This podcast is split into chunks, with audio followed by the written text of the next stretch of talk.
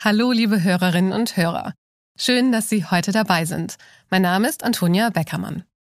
Ich möchte ja heute eine Krankheit zum Thema machen, die zumindest bei mir sofort Bilder im Kopf ausgelöst hat. Ohnmacht, zuckende Bewegungen, Schaum vorm Mund. Das war das, woran ich immer als erstes gedacht habe, wenn ich das Wort Epilepsie gehört habe. Und, kurz zusammengefasst, das ist totaler Quatsch. In dieser Folge spreche ich mit dem Neurologen Professor Martin Holtkamp darüber, was Epilepsie wirklich ist, was Betroffene tun können und warum nicht jeder Anfall gleich eine Epilepsie bedeutet. Außerdem geht es in dieser Folge um die Frage, leben Frauen wirklich länger als Männer? Aha. Zehn Minuten Alltagswissen. Ein Podcast von Welt. Man nennt es auch das Gewitter im Gehirn. Epilepsie. Epilepsie ist eine Erkrankung, bei der das Gehirn oder einzelne Hirnbereiche übermäßig aktiv sind und zu viele Signale abgeben. So wie Blitze eben. Das löst dann Anfälle aus. Wie schlimm die sind, ist unterschiedlich. Es gibt auch Anfälle, die komplett unbemerkt bleiben. Etwa 10 von 100 Menschen haben im Laufe ihres Lebens mindestens einen epileptischen Anfall. Aber nicht alle davon haben auch Epilepsie. Davon sprechen Fachleute erst, wenn Anfälle ohne ersichtlichen Auslöser mehrfach auftreten.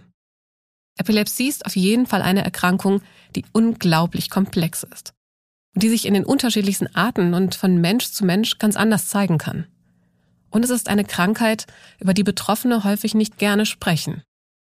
Ich möchte heute gerne darüber sprechen, und zwar mit Professor Martin Holtkamp. Er ist medizinischer Direktor des Epilepsiezentrums Berlin-Brandenburg und er kann uns helfen, die Krankheit besser zu verstehen und damit auch besser umzugehen. Und das gilt nicht nur für die Betroffenen, sondern auch für deren Familie und Freunde. Hallo, Herr Professor Holtkamp. Guten Tag. Herr Holtkamp, ist Epilepsie gleichbedeutend mit einem Krampfanfall? Krampfanfall ist ein populäres Wort für einen epileptischen Anfall und ein epileptischer Anfall ist einfach das Symptom, was auftreten kann. Und nur wenn mehrere epileptische Anfälle aufgetreten sind, besteht die Erkrankung Epilepsie. Ist es richtig, dass jeder von uns jederzeit einen epileptischen Anfall bekommen kann? Prinzipiell ja, weil das menschliche Gehirn besteht aus Milliarden von Nervenzellen und diese können sich bei jedem Menschen synchronisiert entladen, was die Basis ist eines epileptischen Anfalls. Aber natürlich ist das Risiko für den Durchschnittsmenschen äußerst gering, dass er in seinem Alltag einen epileptischen Anfall bekommt. Warum bedeutet ein Anfall nicht in jedem Fall auch sofort, dass ich an der Krankheit Epilepsie leide? Weil der Anfall erstmal nur das Symptom ist und viele Menschen haben in ihrem Leben einmal einen epileptischen Anfall. Das sind ungefähr fünf bis sieben Prozent der Bevölkerung. Aber nur jeder siebte bis achte von diesen Patienten mit einem epileptischen Anfall hat auch die Erkrankung Epilepsie. Also das sind getrennte Paar Schuhe. Das eine ist das Symptom, der Anfall. Das andere ist die Erkrankung, die Epilepsie. Was sind denn mögliche Auslöser einer Epilepsie? Die Gründe für eine Epilepsie sind vielfältig. Es gibt genetische Gründe. Das bedeutet, dass einfach genetische Veränderungen da sind, so dass die Nervenzellen dazu neigen, sich eher spontan synchronisiert zu entladen. Und dann gibt es die große Gruppe von erworbenen Hirnveränderungen, Hirnläsionen, wie beispielsweise ein Schlaganfall oder wenn man ein Schädelhirntrauma hatte bei einem Unfall. Und dies irritiert die Nervenzellen, sodass dann epileptische Anfälle auftreten können und dies dann die Ursache der Erkrankung Epilepsie ist. Wie wird Epilepsie behandelt? Die Hauptsäule der Behandlung von Epilepsien ist die medikamentöse Behandlung, also die Einnahme von Tabletten. Und da gibt es seit 150 Jahren Medikamente, Antiepileptika werden die genannt, die also ganz spezifisch dafür sorgen, dass die Nervenzellen ein bisschen beruhigt werden, dass die Nervenzellen ein bisschen gehemmt werden und dadurch sollen dann keine epileptischen Anfälle auftreten. Und das klappt bei ungefähr zwei Drittel der Patienten, also zwei von drei Patienten werden mit einem Medikament gegen Epilepsie anfallsfrei und dann gibt es eine bestimmte Zahl von Patienten, die brauchen zwei Medikamente und ungefähr so 25 bis 30 Prozent haben trotz täglicher Einnahme von Antiepileptika weiterhin epileptische Anfälle. Und das nennt man dann Pharmakoresistenz. Und ist die Krankheit überhaupt heilbar? Man ist ein bisschen zurückhaltend mit dem Begriff heilbar, sondern man spricht eher von überwunden. Und das ist definiert, wenn man länger als zehn Jahre keinen epileptischen Anfall hatte und länger als fünf Jahre kein Antiepileptikum einnimmt, dann spricht man davon, dass die Epilepsie überwunden ist.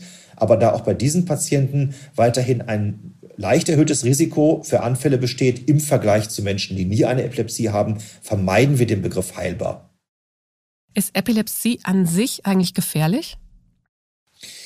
Das Hauptproblem ist, dass epileptische Anfälle unvorhersehbar kommen. Also man kann nicht sagen, oh, heute habe ich so ein Gefühl, da wird wahrscheinlich ein Anfall kommen. Das ist ganz selten nur der Fall.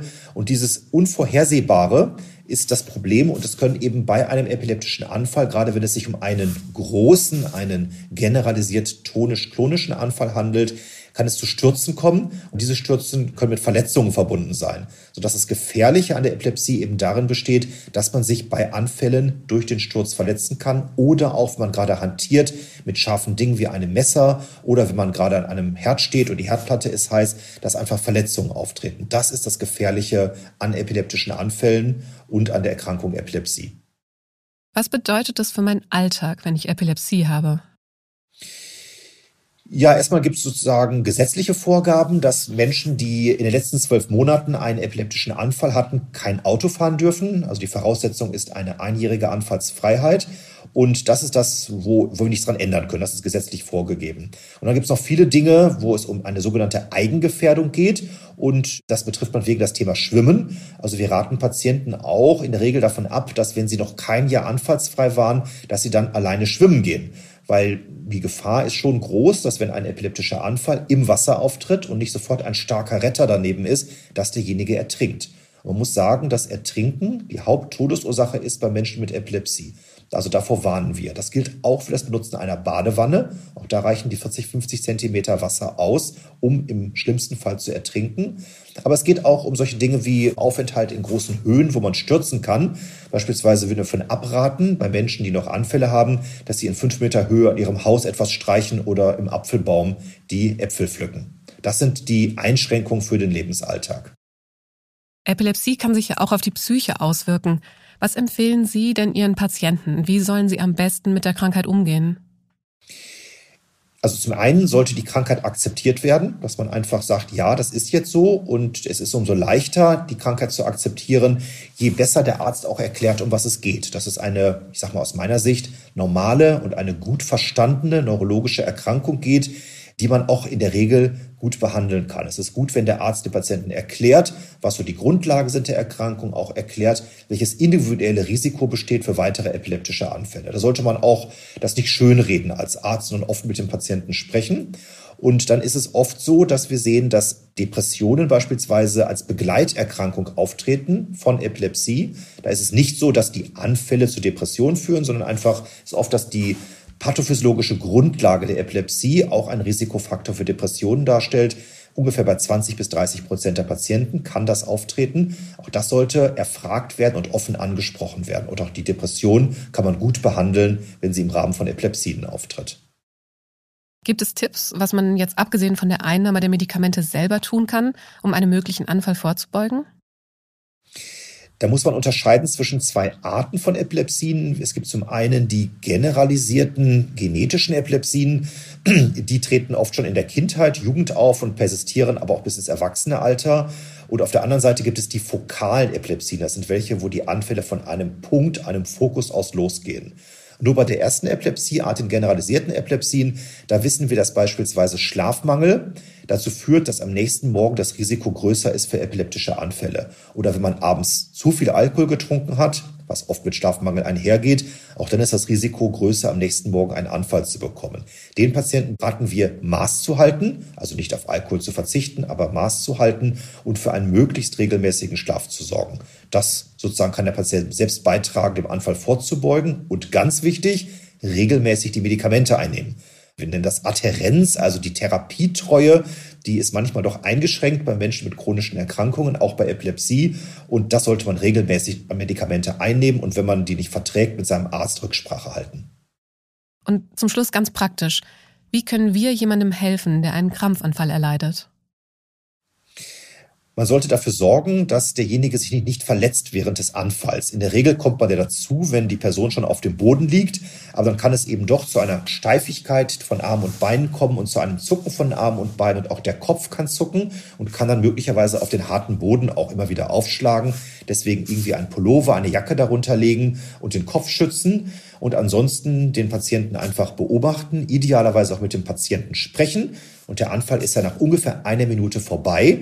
Und dann ist der Patient aber nach einem großen Anfall nicht sofort reorientiert, also wieder kommunikationsfähig, sondern er braucht dafür 15 bis 30 Minuten. Und auch währenddessen sollte dann ein Zeuge mit dem Patienten reden. Und wenn man den Patienten nicht kennt, sollte man grundsätzlich einen Krankenwagen anrufen.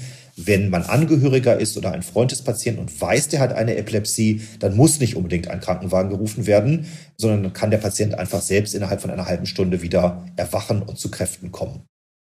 Vielen Dank, Herr Professor Holtkamp. Ja, vielen Dank Ihnen. Stimmt das wirklich? Mythos oder Wahrheit? Die durchschnittliche Lebenserwartung lag laut Statistischem Bundesamt im Jahr 2020 bei Frauen bei 83,4 Jahren, bei Männern waren es 78,6 Jahre. Dieser Unterschied ist auch nicht neu. Die Lebenserwartung von Frauen auch in den vergangenen Jahren lag schon immer höher. Es wurde immer überlegt, ob das vielleicht etwas mit gesunder Ernährung oder mehr Sport zu tun hat.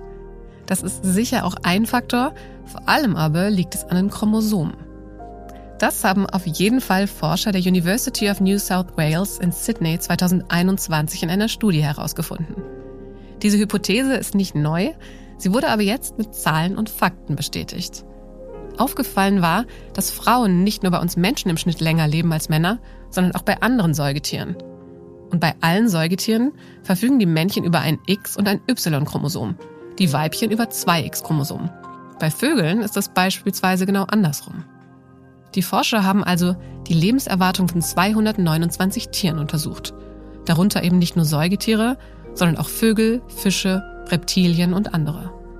Und die Ergebnisse zeigen, das doppelte X-Chromosom scheint entscheidend für die Lebenserwartung zu sein. Der Grund klingt relativ einfach. Durch das doppelte Chromosom sind wichtige Erbinformationen zweimal vorhanden. Wenn also eine davon geschädigt wird, kann die zweite, gesunde Version diese Beschädigung ausgleichen. Eine Sache überraschte die Forscher dann doch.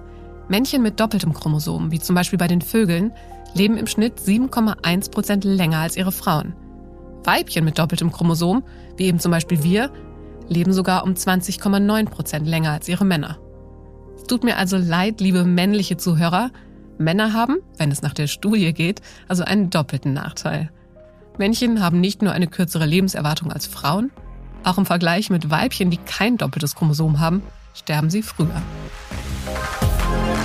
Mit diesen harten Fakten sind wir auch schon am Ende dieser Folge angelangt. Ich hoffe, Sie haben etwas für sich mitgenommen. Wenn Sie keine Folge von Aha verpassen möchten, dann abonnieren Sie uns doch gerne auf einer der Podcast-Plattformen. Außerdem freuen wir uns natürlich über jede Bewertung von Ihnen und natürlich auch immer über direktes Feedback an wissen.welt.de. Wir hören uns bald wieder hier bei Aha. Ich freue mich drauf und wünsche Ihnen für heute erstmal einen wunderschönen Tag.